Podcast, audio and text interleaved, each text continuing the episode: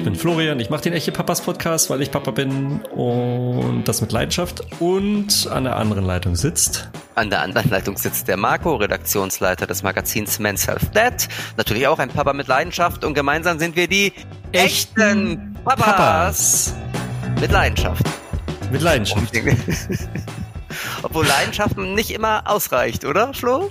Ja, ich, ich bin, ich, ich, ich mag das Wort ja schon äh, sehr gerne, nur ähm, es, inter, es impliziert auch, wenn man den Kern, den Wort Stamm nimmt, Leiden, ähm, irgendwie immer nicht so Positives. Insofern, ähm, ja, trotzdem, wir machen es gerne. Passion kann man ja auch sagen, oder? Passion. Das, das ist so, das könnte, das könnte jetzt äh, äh Werbung für ein Parfüm sein. Passion. Genau, oder für ein Sextoy. Na gut, egal. Jedenfalls, apropos, bringt mich das zu der Frage, ähm, ähm, äh, gerade auch als Einleitung zu unserem neuen Gesprächspartner diese Woche, wollte ich dich schon immer mal fragen, ähm, was bist du eigentlich für ein Vater? Ja, wenn ich das wüsste, gute Frage irgendwie. Aber jetzt äh, keine Frage, die ich dir jetzt in einer Minute beantworten kann. Aber ich kann dir sagen, ich versuche ein guter Vater zu sein, wie wahrscheinlich wir alle.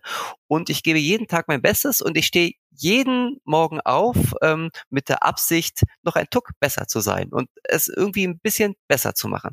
Aber tatsächlich irgendwie ist das ähm, eine Frage, da kann man ganze Bücher drüber schreiben. Super Überleitung, oder?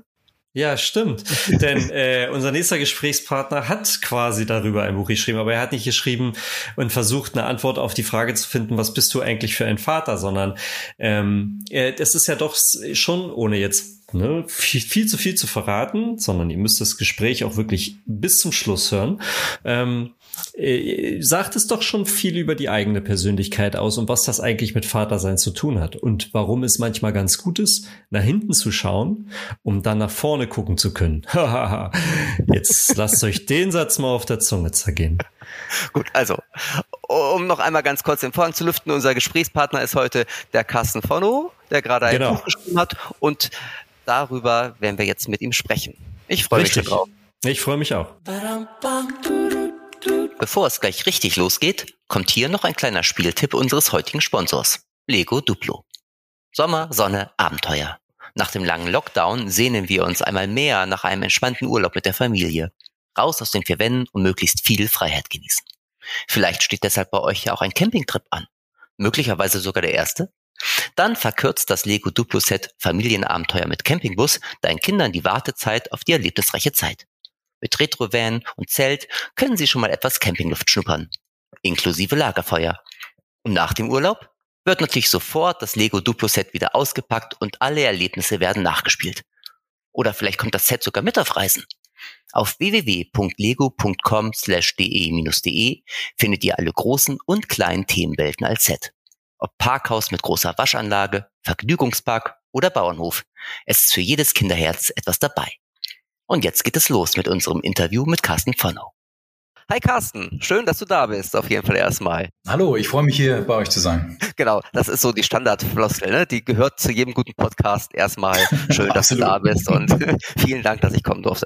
Gut, aber weshalb du gekommen bist? Du hast nämlich gerade ein Buch zum Thema Kindererziehung herausgebracht, das sich ausschließlich an Väter richtet. Und deshalb meine erste Frage, erziehen, erziehen Väter anders als Mütter. Kannst du das kurz erklären oder sagen? Ja, also das Buch, ähm, also ich würde mich natürlich freuen, wenn da auf ähm, Frauen mal reinschauen.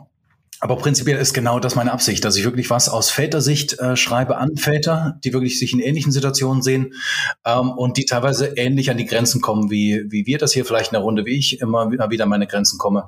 Und, und das nicht so abgeklärt irgendwie aus 20 Jahre Rückblick als, als Großvater, sondern mittendrin in dem, äh, in den Herausforderungen, die wir da so haben. Okay, dann erklär noch mal ganz kurz, wie alt sind deine Kinder, weil du ja tatsächlich mittendrin bist. Genau, meine Kinder sind äh, vier, fast fünf und sechs. Ähm, und ich glaube aber wirklich, um deine Frage noch zu beantworten, es gibt schon einen Unterschied, dass wir als Väter anders erziehen, aber dass das völlig unterschiedlich aussehen kann. Also wir haben, wir sind als Menschen völlig unterschiedlich, wir haben unterschiedliche Prägungen, ne? wir wissen, ähm, wir, wir wissen mehr oder weniger über Erziehung und das ist das, was ich, glaube ich, in dem Buch auch betone, dass wir, dass wir schauen, ähm, als Väter wirklich einen eigenen Weg zu finden. Was unterscheidet denn deine Herangehensweise an Erziehung ähm, von anderen? Also beispielsweise von meiner oder Margos. Das, ähm, du hast ja schon doch einen sehr biografischen, ähm, ähm, eine biografische Ausrichtung mit deinem Buch. Ja, zumindest am Anfang. Ähm, und ich weiß gar nicht, wie sehr sich das unterscheiden würde. Wir drei uns haben noch nicht so intensiv ausgetauscht, wie wir das so machen. Ich nehme ein bisschen wahr aus eurem Podcast, ähm, dass wir gar nicht so weit voneinander entfernt sind, glaube ich. Ähm, du hörst unseren Podcast, das ist ja super. ja, Wenigstens ja, einer hört ihn. Sehr schön. nee, es macht mir auch echt Spaß.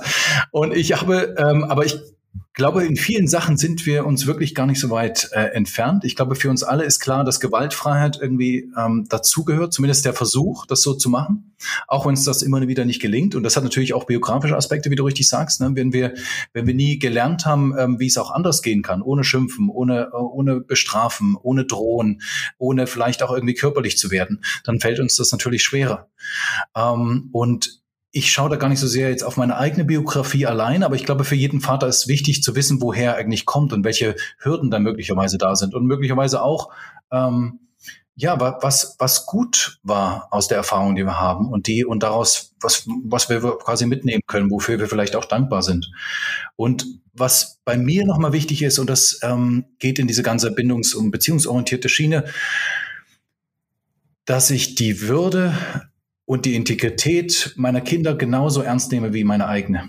Und das fängt schon bei mir selber an, dass ich manchmal einfach nur über Jahre funktioniere und gar nicht merke, wie ich mich, ähm, wie ich mich darüber selbst vergesse.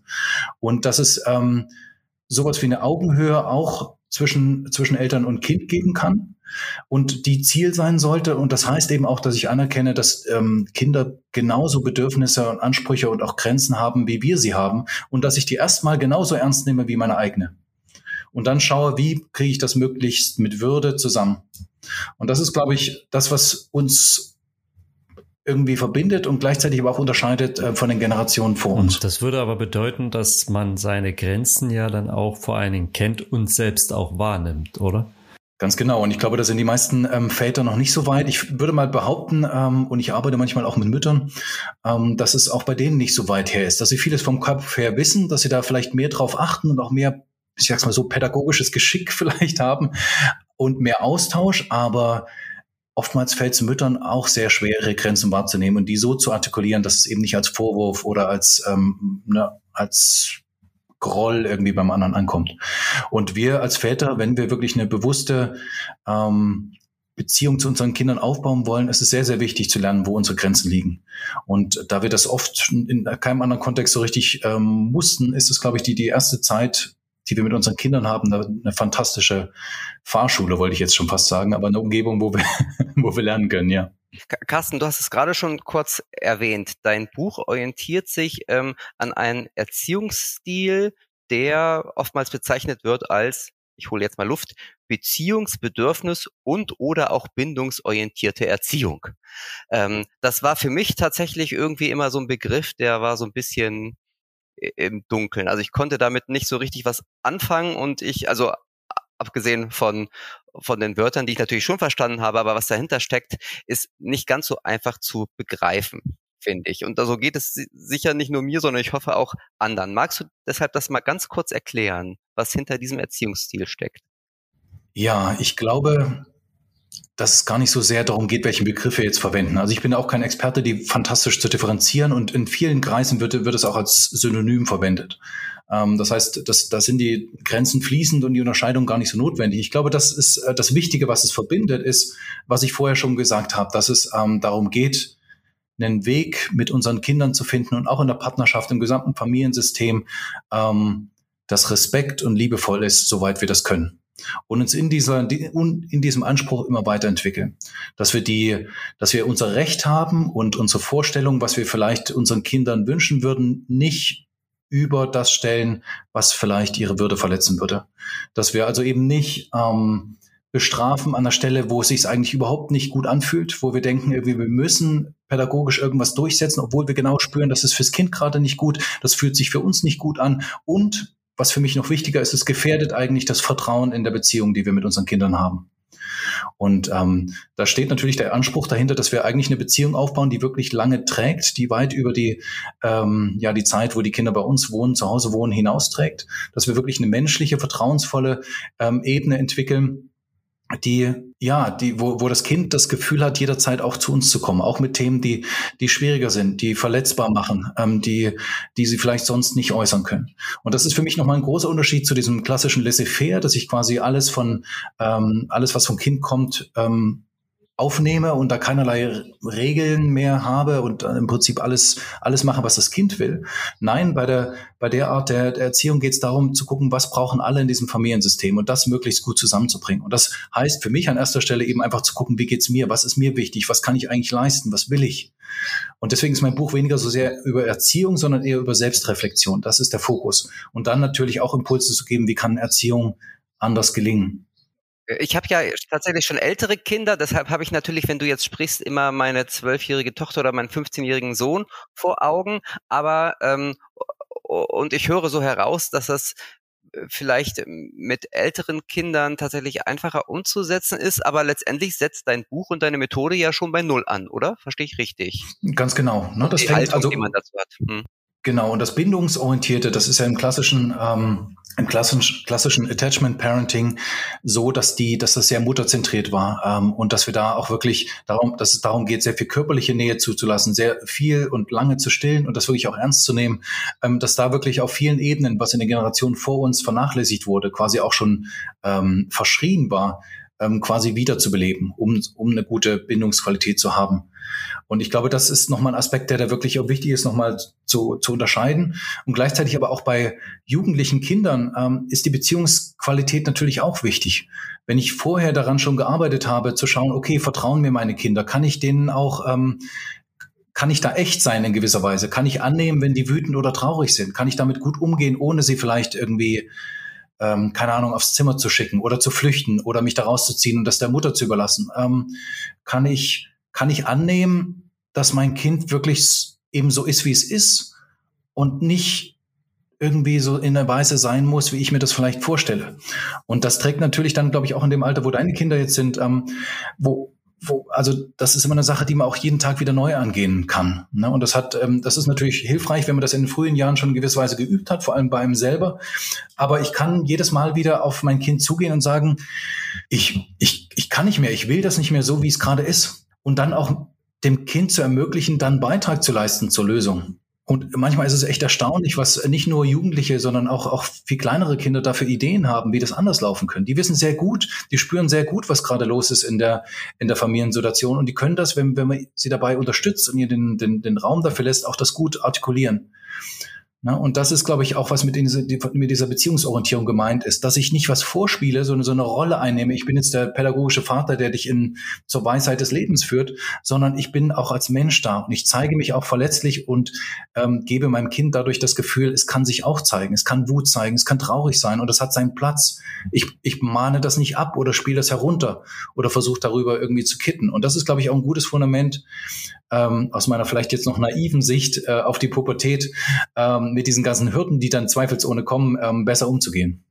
Jetzt äh, hast du gerade schon sehr, sehr viel von dem gesagt, was ich eigentlich auch wissen wollte und erfragen wollte mit meiner nächsten Frage, nämlich ähm, bedürfnisorientierte Erziehung, also ne, auch bekannt neudeutsch unter Attachment Parenting, kommt ja eigentlich ähm, aus dem, also ist ja eher näher bei den Müttern in Klammern gewesen, ähm, so Her Herkunft stillen.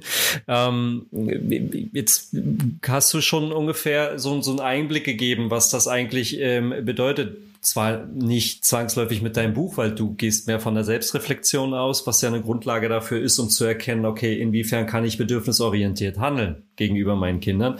Aber wie, wie, wie, wie können Väter das ähm, im, im ganz einfachen, noch, noch mal, vielleicht kann man es nochmal plastischer darstellen, wie sie es adaptieren können.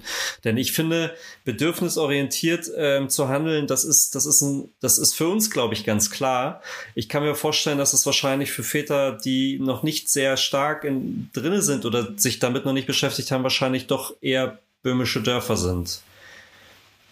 Also stillen können sie auf jeden Fall nicht, so viel ist klar. Das ne? nehme ich jetzt, das, das nehme ich jetzt mal vorweg, beziehungsweise setze ich voraus. Also vielleicht fangen wir ganz am Anfang an. Wir können natürlich genauso und im Prinzip direkt vor der Geburt, viele sagen auch, dass es während der Schwangerschaft schon sehr sinnvoll ist, mit dem Kind Kontakt aufzunehmen, obwohl das für viele Männer natürlich ähm, irgendwie befremdlich erstmal ist.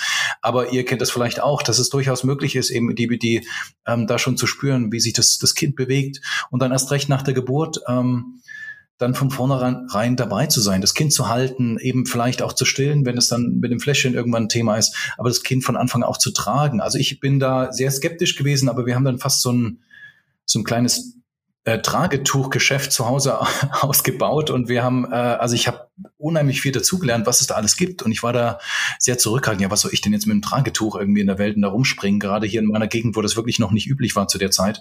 Aber ich habe gemerkt, wie viel Verbundenheit da ist und wie wahnsinnig gut das ist, in dieser ähm, in dieser Nähe dann einfach auch Dinge zusammen zu machen. Und wenn es einfach nur spazieren gehen ist, die Kinder schlafen in dem Alter sowieso die meiste Zeit, aber das ist fantastisch und das merke ich jetzt. Diese diese Basis ist da, diese Bindungsbasis ist da, dieses Gewöhnen oder diese Erfahrung zu machen, ich kann für mein Kind da sein, ich kann die Bedürfnisse ähm, wirklich wahrnehmen und ich kann sie ihm geben. Natürlich kann ich nicht stillen, aber ich kann genauso beruhigen. Ich kann das Kind halten, ich kann es, kann es wiegen.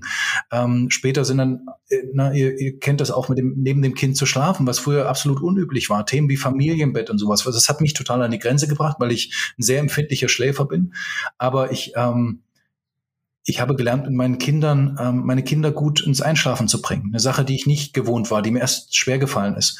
Auch diese körperliche Nähe zu zeigen, das ist für mich jetzt viel, viel einfacher geworden. Und das gehört auch immer mit diesem, ähm, diesem Bindungsorientierten dazu, dass ich der Qualität auch körperlich, ja, wirklich Wert beimesse. Ähm, und ganz praktisch kann das dann weiter auch heißen, naja, dass ich mir eine praktische, auch vielleicht auch männliche Trage suche. Oder es gibt auch, wirklich die Tücher sind ehrlich gesagt vom Tragen her noch großartiger. Man muss sich eben darauf einlassen, das wirklich auch zu lernen. Und mittlerweile kann ich das auch nicht mehr. Ähm, aber wirklich viele Gelegenheiten zu haben, wo wir unserem Kind nahe sein können.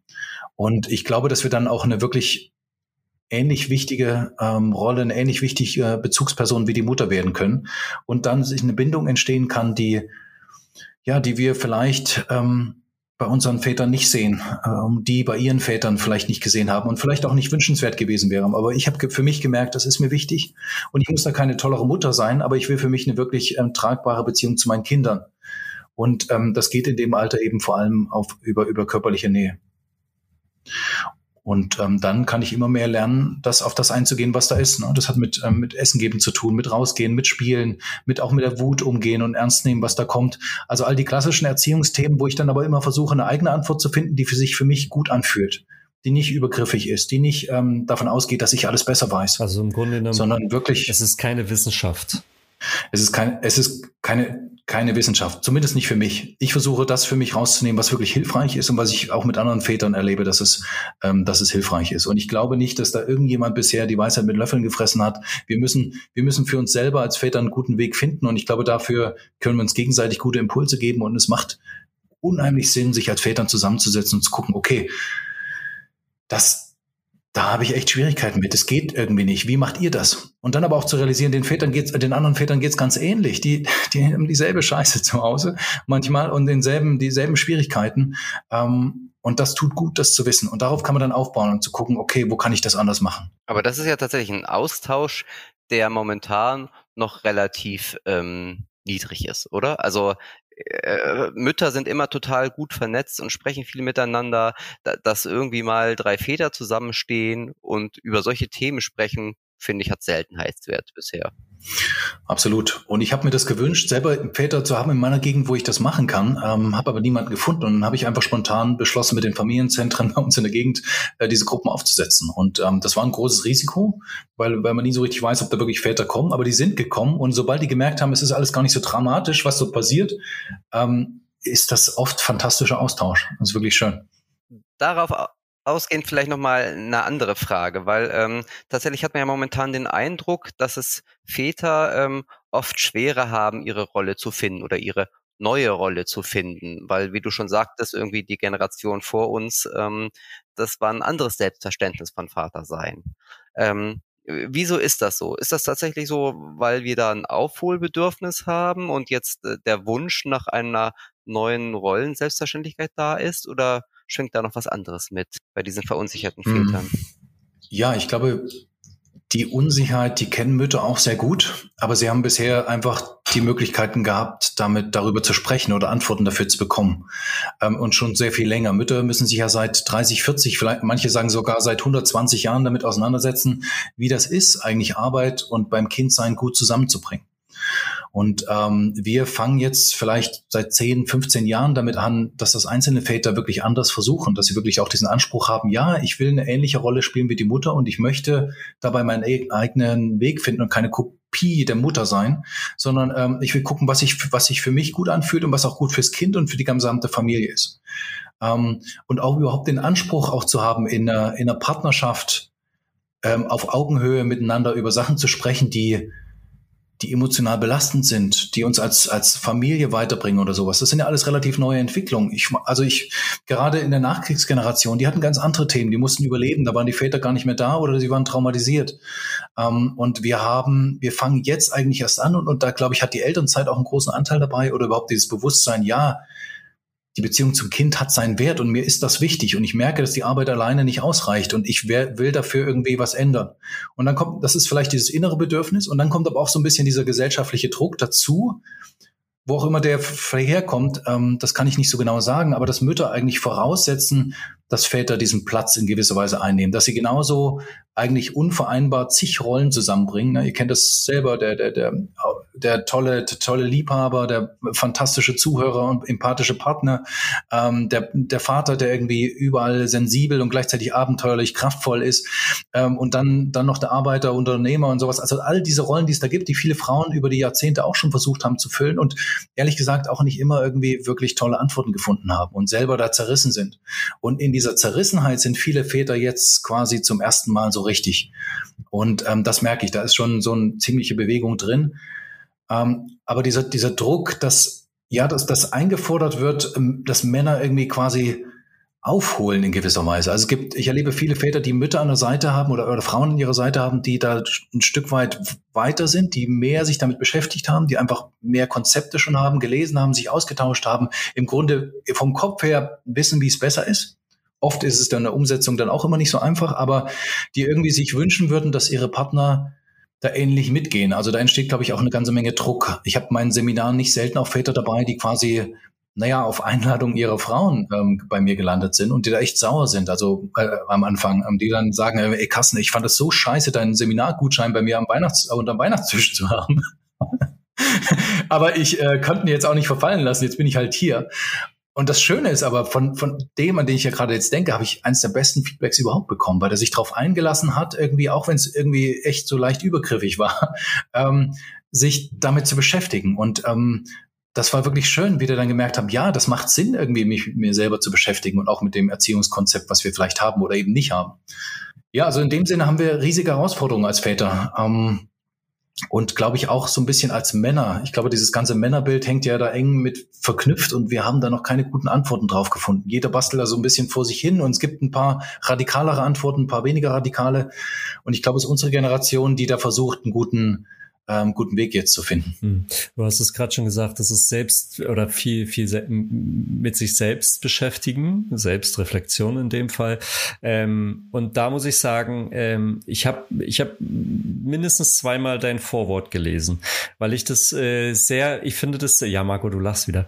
Ähm, ich finde das, ich, ich finde das sehr schön. Ähm, äh, aus dem äh, Bild heraus, dass du ähm, eben genau auf deine, ähm, auch, auch auf deine eigene Vaterrolle quasi ähm, eingehst oder beziehungsweise vor allen Dingen eben auch ähm, den Spagat zur Vergangenheit eingehst, beziehungsweise da auch schonungslos ehrlich bist, so ähm, äh, auch die Fehler, die du gemacht hast. Und ähm, ohne jetzt viel zu verraten, aber um auf meine Frage zu, ko äh, zu kommen, warum, warum muss ich mich überhaupt ähm, als, also als Vater mit meiner Vergangenheit beschäftigen? Ich meine, ähm, ja, Kinder sind doch die Zukunft. Also wir gucken doch voraus und wir wollen doch eigentlich deren Leben gestalten und nicht unser Leben gestalten, könnte man jetzt ganz platt sagen, oder?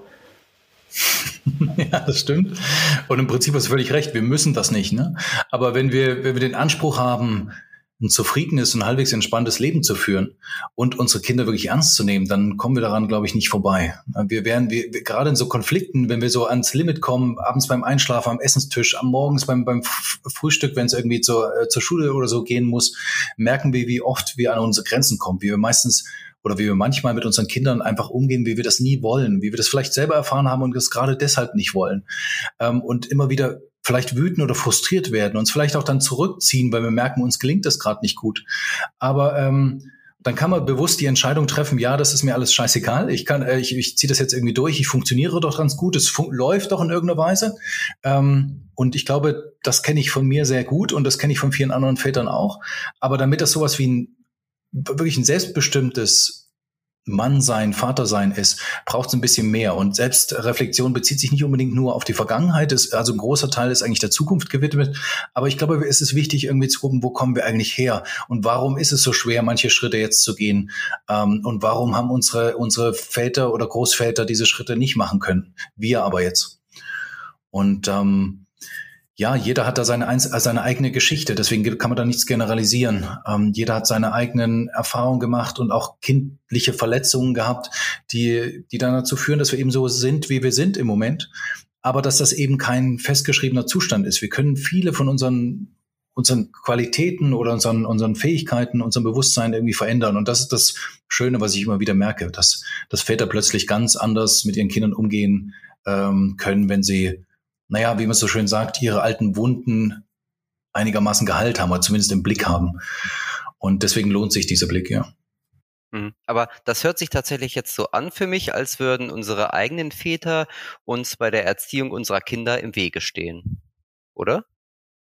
Und ich kann das für mich tatsächlich, ich hatte auch einen sehr traditionellen Vater, der jetzt zum Thema Kindererziehung auch nicht unbedingt mein großes Vorbild war. Also ich könnte das durchaus unterstreichen. Ja, ich, würd, ich weiß nicht, ob sie uns unbedingt im Wege stehen, weil ich glaube, das ist bei vielen ähm, unseren äh, vielen Beziehungen zu unseren eigenen Vätern gar nicht so richtiges Thema. Ne? Das ist, das hat gar keinen Platz. Das heißt, es würde gar nicht so sehr. Also es, ich kann mir vorstellen, dass da auch gut Konflikte entstehen, dass die Großeltern das eben ganz anders hin, handhaben mit ihren Kindern, als wir das vielleicht würden, dass dadurch ähm, vielleicht vieles nicht so einfach ist. Ähm, aber auf jeden Fall sind sie keine große Hilfe, uns da weiterzuentwickeln. Das, das sehe ich auf jeden Fall schon. Ähm, ich glaube gar nicht so sehr, ich weiß nicht, wie sehr sie uns da im Weg, ähm, im Weg rumstehen. Aber selbst wenn das der Fall ist, kann das, kann das ja unter Umständen sehr hilfreich sein, sich genau zu entscheiden, okay, bestimmte Sachen, genau das will ich nicht machen. Aber wie geht's denn dann? Was kann ich alternativ machen? Und das kostet ein bisschen Aufwand und Zeit und vor allen Dingen auch Erfahrung, dass es anders geht. Du arbeitest auch als Vätercoach. Ähm, so habe ich dich damals auch kennengelernt. Ähm, wenn wenn ich es genau nehme, dann äh, haben wir uns kennengelernt äh, beim Väter Summit 2020, paar Wochen bevor wir in Lockdown gingen übrigens. Ne? Das, äh, das ist schon wie 30 Jahre her. Ähm, was für Themen bringen denn so die Väter mit, ohne jetzt wirklich, ne, also äh, rein anonymisiert, ähm, mit, mit was für Themen kommen, kommen die Väter so zu dir? Was, was müsst ihr bearbeiten? Ja, das ist manchmal gar nicht so einfach so zusammenzufassen. Ne? Es sind immer sehr individuelle Wege, die dazu führen, dass sie sich dann bei mir melden. Aber was man sagen kann, ist, dass es oft darum geht, dass sie sich eben gerade nicht zufrieden fühlen in ihrer Vaterrolle, dass sie immer wieder an einen Punkt kommen, wo sie merken, scheiße, so will ich nicht sein, so will ich mich nicht fühlen, so will ich nicht gegenüber meinem Kind sein und so will ich auch meine Partnerschaft nicht. Ähm, aber ich habe echt keine Idee, wie das gehen kann, wie das anders aussehen kann. Die Frau an meiner Seite macht mir vielleicht Druck, dass da irgendwie sich was tun muss. Ähm, aber ehrlich gesagt weiß ich nicht, wie das gehen kann. Ich habe selber bin selber ähm, völlig am Stresslevel. Ich habe genügend Arbeit zu tun und drumherum. Und ehrlich gesagt belastet mich die Familienarbeit eigentlich mehr, als dass sie mir gerade Freude schenkt. Das ist zum Beispiel so eine Herangehensweise. Dann gibt es aber auch Väter bei mir, die echt schon einen guten Weg gegangen sind, die vieles sehr bewusst haben, viele tolle Entscheidungen für sich getroffen haben und gleichzeitig aber auch so eine Art Sparingspartner haben wollen. Okay, das ist jetzt eine Sache, die, die mir trotzdem immer wieder auffällt, das würde ich gerne anders machen. Irgendwie, hast du da vielleicht eine Idee zu? Ähm, und so eine dritte Kategorie bezieht sich dann wirklich auf dieses, auf die eigene Geschichte, auf die eigenen emotionalen Wunden, zu gucken, okay, was, ähm, was triggert mich da immer wieder? Warum raste ich da aus oder warum ziehe ich mich da zurück? Warum habe ich da nicht genügend Mut, vielleicht für mich einzustehen? Ähm, da zu gucken, okay, wie kann man das verändern? Wie kann man das bewusst rausarbeiten, woher das kommt? Ähm, und wie kann können diese verschütteten Emotionen, die es dann eben oft sind, wie können die irgendeinen Platz finden? Und das klingt erstmal irgendwie fremd für viele Männer, ähm, weil ich habe nicht selten Männer bei mir, die sagen, okay, die letzten 20 Jahre habe ich eigentlich überhaupt nicht geweint, wenn ich jetzt die Frage gestellt bekomme. Und dann erzählen die mir, ja, okay, ich habe meinen Vater vor zwei Jahren verloren, ich habe, ähm, was weiß ich, wir hatten vielleicht eine Fehlgeburt vor fünf Jahren noch und wir haben, ähm, und ich habe zweimal meinen Job verloren in der Zeit, aber ich habe es nicht geschafft zu weinen, obwohl das die normalste aller Reaktionen darauf gewesen wäre. Und da merkt man, wie verkorkst wir manchmal als Männer so sind. Ähm, und meine Erfahrung ist, und das macht mich immer total demütig und, und freudig zugleich, dass man das wieder aufbrechen kann, dass man da schauen kann, okay, ich kann, ich kann das fühlen und da gibt es einen Platz für und, ähm, und ich komme nicht um dadurch. Na, und, ähm, und das gibt einem plötzlich viel mehr Lebendigkeit so für sein Leben und auch vor allem die Möglichkeit, emotional präsenter bei seinen Kindern zu sein. Und ähm, ich selber bin dann großen Weg gegangen, glaube ich, für mich. Und ich merke immer wieder, da gibt es trotzdem noch Sachen, an denen ich echt ordentlich arbeiten muss. Und es wird mich auch eine Weile begleiten. Deswegen sage ich immer, wir können von unseren ähm, Kindern oder der Beziehung zu unseren Kindern so viel lernen, oftmals sogar mehr, als die jemals von uns lernen können. Und ähm, wenn wir das ernst nehmen, ist es, glaube ich, das krasseste Persönlichkeitsentwicklungsprogramm, was man sich vorstellen kann. Boah, sowas von. Amen. Ja. Schön gesagt. Ja, ja Amen. genau. Carsten, lass uns zum, zum Abschluss unseres Podcasts nochmal über allein und getrennt erziehende Väter sprechen, zu denen du ja auch gehörst und von denen es ja auch immer mehr gibt. Mhm. Wenn jetzt, wenn ich mich jetzt, beziehungsweise wenn jetzt ein Hörer ähm, sich gerade in einer Trennungsphase befindet, was könntest du ihm raten, ist jetzt das Wichtigste, um weiterhin eine gute Beziehung zu seinen Kindern sicherzustellen? Weil ich glaube, das ist eine der größten Ängste, wenn man sich in so einer Trennung befindet, ne? dass mhm. man da irgendwie den Anschluss verliert. Gibt es da, ohne dass wir jetzt ein komplettes Coaching von dir wollen, aber gibt es da vielleicht drei, drei Tipps irgendwie, die, ähm, die du solchen Männern an die Hand geben kannst? Also ich glaube, das kommt wirklich an der, auf das Stadium an, wie, wo sie sind in ihrer Trennung. Es kann durchaus sein, wenn ich, wenn ich, wenn ich zwei Jahre in Elternzeit war, so als Kontrast mal, ähm, dann habe ich natürlich eine ganz andere Beziehung zu meinen Kindern und auch vielleicht ähm, ist es dann völlig klar, dass ich meine Kinder auch sehr regelmäßig sehe und sehr viel sehe. Und dann ist diese Angst vielleicht nicht so groß, aber ich kenne die, diese Angst sehr gut. Und ähm, die ich glaube, wichtig wäre, in jeder von diesen Phasen zu gucken, immer wieder, und das betone ich jetzt nochmal, zu gucken, wie geht's mir eigentlich gerade? Was, was brauche ich, damit ich irgendwie stabil da sein kann, um diese wirklich beschissene Situation oftmals irgendwie gut halten zu können? Zumindest für meine Seite. Und dass ich ähm, versuche, aus, diesem, aus dieser Verletztheit irgendwie einigermaßen rauszukommen, die dann vielleicht da ist, auf die, über die, aus dieser Wut oder aus diesem Frust, der gerade da ist, diesem Ärger, ähm, dass ich einigermaßen für mein Kind offen sein kann, ähm, wie es dem wiederum geht. Weil das ist das Wichtigste ähm, eigentlich in so einer Situation. Die Kinder spüren, wie, wie doof das gerade ist, was sich da gerade verändert. Und wenn keiner von den Elternteilen in der Lage ist, das mit denen zu kommunizieren, dann wird es schwierig. Und dann sollten wir das kommunizieren auf einer Ebene, die ja, die sich echt anfühlt, die, die verbunden ist mit dem, was die Kinder sowieso spüren. Das heißt jetzt nicht irgendwie ein dreijähriges Kind mit der größten äh, Dramatik des Lebens ähm, in allen Details zu teilen, aber dass es so einen Raum gibt, das besprechbar zu machen für beide Seiten.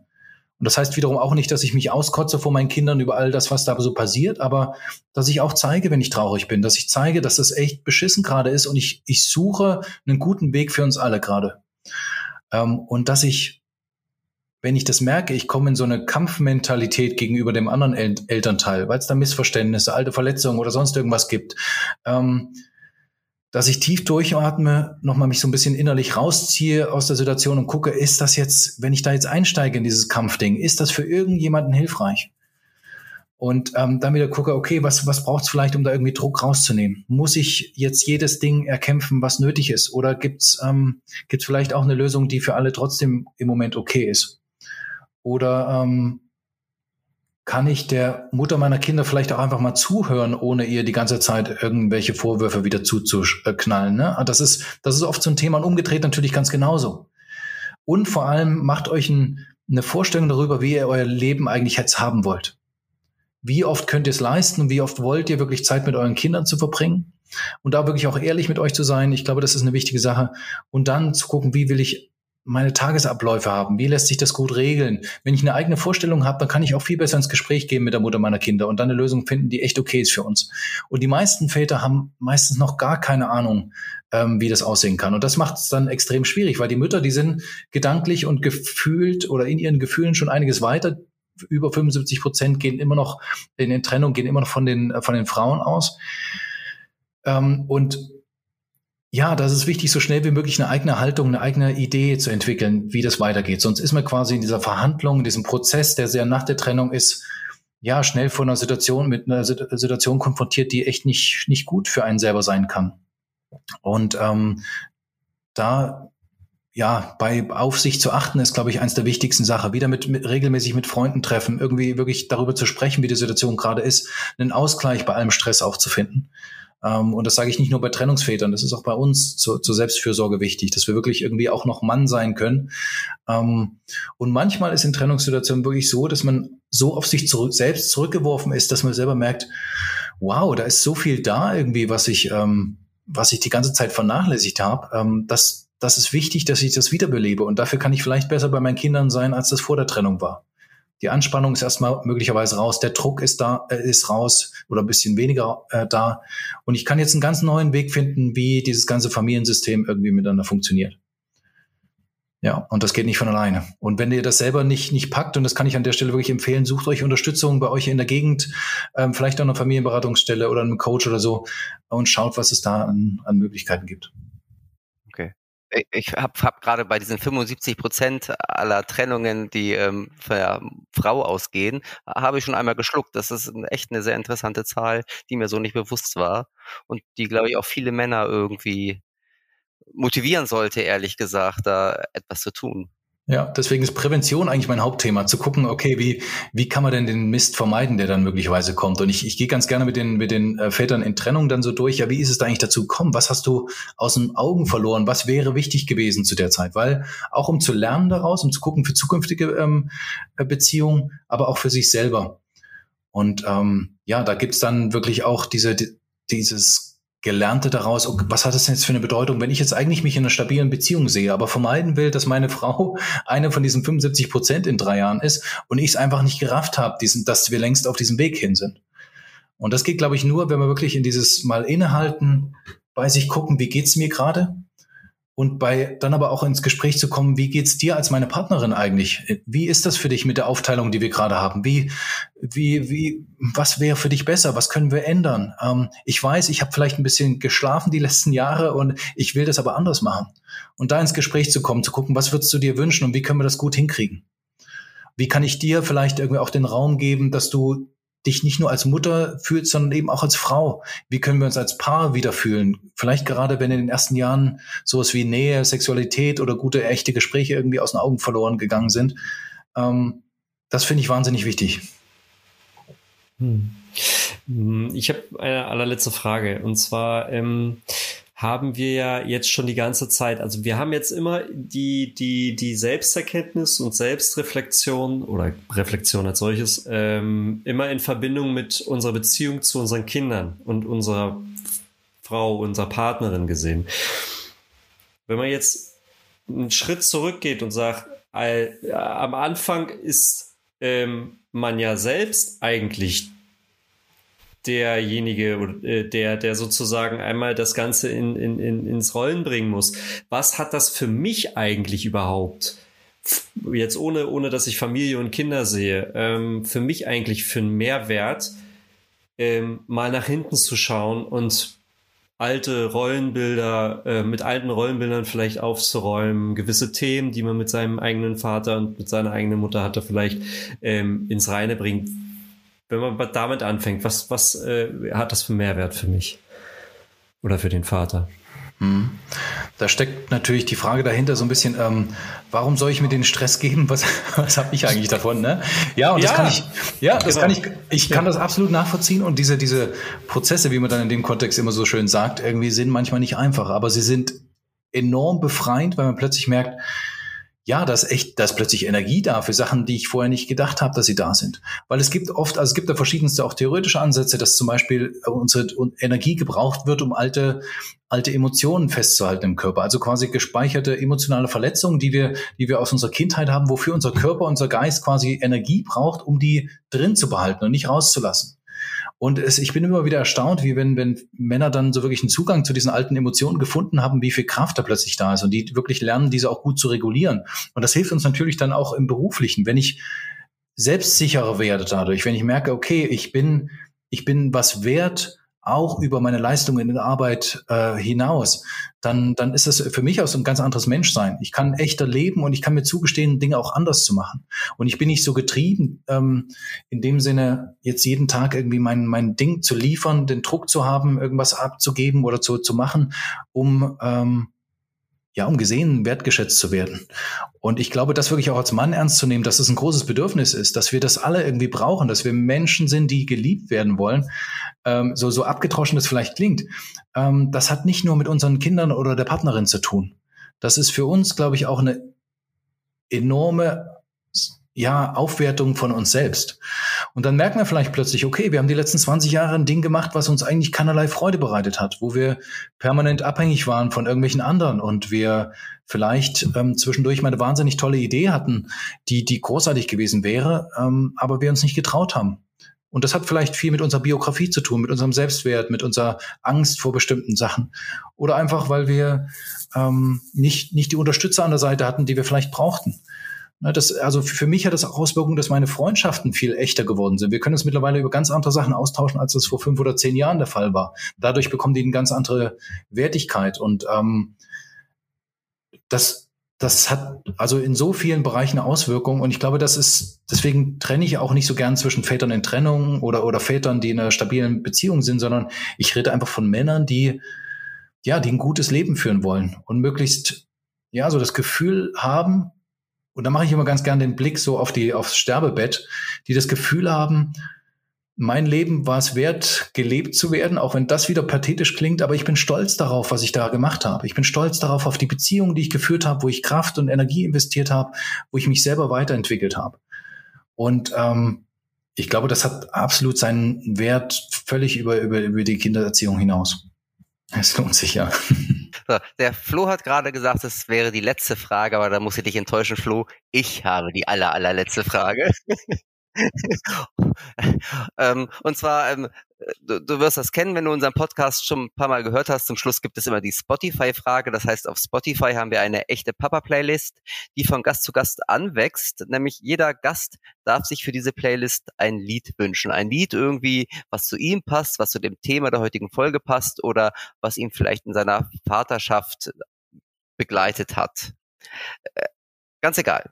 Also, du bist dran, Carsten. Welches Lied soll auf unsere Spotify echte Papa Playlist? Schönes das war, gar, das war gar nicht so einfach. Ich habe das mit meinen Kindern heute Morgen verhandelt ähm, und die hören sehr gerne auch wilde Musik im Auto und ich bin ja so ein kleiner Teilzeit möchte gern Krufti und wir haben uns dafür entschieden für für Nightwish Ghost Love Score, Score in einer Live-Version. Ähm, äh, finde ich großartig und ich hoffe, es ist noch nicht auf der Liste, aber ähm, nee, den ich haben, kann wir, das, haben wir tatsächlich. ich kann das jedem Mann empfehlen und es ist, also meine Kinder lieben das. Ähm, die, die, die Stimme ist fantastisch, ähm, die, die Musik ist großartig und ähm, es fühlt sich so lebendig an im Auto, wenn wir dieses, diesen, diesen Song hören. Also ich fände es echt toll, wenn ihr ihn aufnehmt. Ich weiß nicht, ob der irgendwie erst ab 18 oder so ist, aber meine Kinder verstehen da eh nichts. Also ist ja. ja, unsere, unsere Liste und unsere Playlist muss nicht jugendfrei sein, ehrlich gesagt. Ja, gut? Okay. Da kommt alles drauf, was sich der Gast wünscht. Super. Also, dieses Lied kommt auf die ähm, echte Papa-Playlist von Spotify, die ihr abonnieren könnt, genauso natürlich wie diesen Podcast, der 14-tägig erscheint. Und natürlich, wenn ihr uns was Gutes tun wollt, auch bewerten. Mit so viel Sternen, wie ihr mögt. Und ähm, wenn ihr noch eine Frage habt zu dieser Folge oder generell zu unserem Podcast, könnt ihr uns natürlich auch schreiben dein Einsatzflow? Genau, das könnt ihr schreiben an podcast.echtepapas.de. Und ihr könnt äh, die Bewertung auch ganz äh, äh, geheim als E-Mail schreiben oder äh, ihr könnt uns auch überhaupt Geheimnisse verraten. Ihr könnt uns Smileys schicken, ihr könnt uns ähm, Kack-Emojis schicken, wenn ihr kritiklos werden wollt. Alles möglich. Geheimnisse sind natürlich immer super. Genau. Oder wenn ihr mal Gast sein wollt, schreibt auch gerne das. Wenn ihr ein interessantes Geheimnis habt, was ihr hier exklusiv in unserem Podcast lüften wollt. Das ist das wir sind Beste. bereit, oder Flo? Das ist das Beste. Genau. Und ähm, jetzt haben wir ein bisschen Werbung gemacht und jetzt machen wir noch einmal Werbung für den Carsten. Ich meine, wir haben jetzt die ganze Zeit über dein Buch gesprochen und haben noch nicht ein einziges Mal gesagt, wie es heißt. Das hat nämlich einen super Titel. Magst du ihn sagen? Soll ich das sagen? Ja, ja. Up, up, to Dad heißt es. Kinder entspannt begleiten und den eigenen Weg gehen beim Belz Verlag. Genau, up to date in jeder Buchhandlung zu finden, wenn es nicht schon ausverkauft ist, man weiß es nicht. Aber ähm, du bist ja nicht nur Buchautor, haben wir auch schon gesprochen, du bist ja auch Vätercoach. Das heißt, wo findet man dich da im Internet? Genau, unter, ähm, unter vaterverantwortung.de und dann auch unter Instagram unter Vaterverantwortung. Und da sind dann auch Hinweise zu meinen Seminaren, die ich manchmal mache. Also Vaterverantwortung ist überall, lernen wir mhm. daraus. Gut, ja, also ich hoffe tatsächlich, dass sein Buch schon ausverkauft ist und dass gleich die zweite Auflage gedruckt wird, weil ich finde, es ist echt ein wichtiges Thema, gerade jetzt in diesen Zeiten mit dieser Vätergeneration. Und ähm, drücken dir die Daumen dafür. Genau. Ich drücke jedenfalls die Daumen. Ich, auch, ich, ich drücke dir natürlich auch die Daumen und ich danke dir sehr herzlich für deine Zeit und äh, für deinen Besuch in unserem Podcast. Genau, und dann hören wir uns hoffentlich spätestens, wenn dein nächstes Buch draußen ist. Und ähm, alle anderen hören wir hoffentlich in zwei Wochen wieder, wenn wir dann einen genauso tollen Gast wieder am Mikro haben. Genau. Hab vielen Dank. Hat Spaß gemacht. Bis bald. okay, vielen Dank, Carsten. Mach's gut. Danke. Tschüss. Tschüss.